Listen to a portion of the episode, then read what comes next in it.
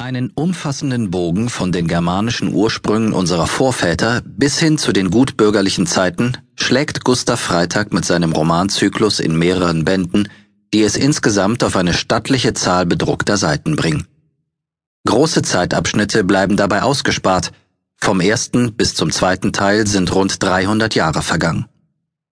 Der Verfasser stellt bestimmte Epochen in den Fokus, denen seiner Ansicht nach eine besondere Bedeutung für die Gesamtentwicklung des deutschen Volkes zukommt.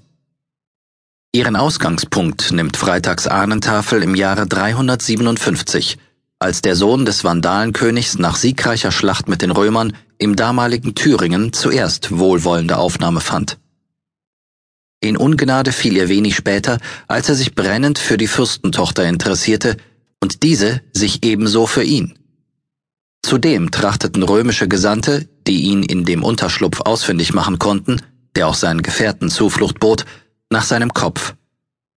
Ingo verstand es, sich durch seine Flucht in die nahegelegenen Wälder zu entziehen, wo er sich behaupten konnte und auch an seine Nachkommenschaft zu denken wusste. Irmgard hat auf dunklen Wegen dann doch zu ihm gefunden, dass sie geraubt worden wäre, ist nicht bekannt.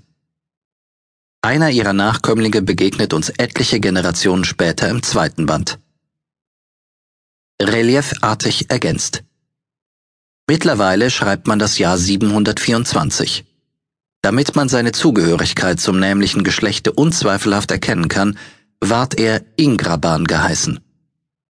Dieser hoffnungsvolle Träger einer schon recht langen Tradition befindet sich in Begleitung eines rätselhaften Fremden und dessen Kumpan auf dem Weg an den Ort seiner Herkunft.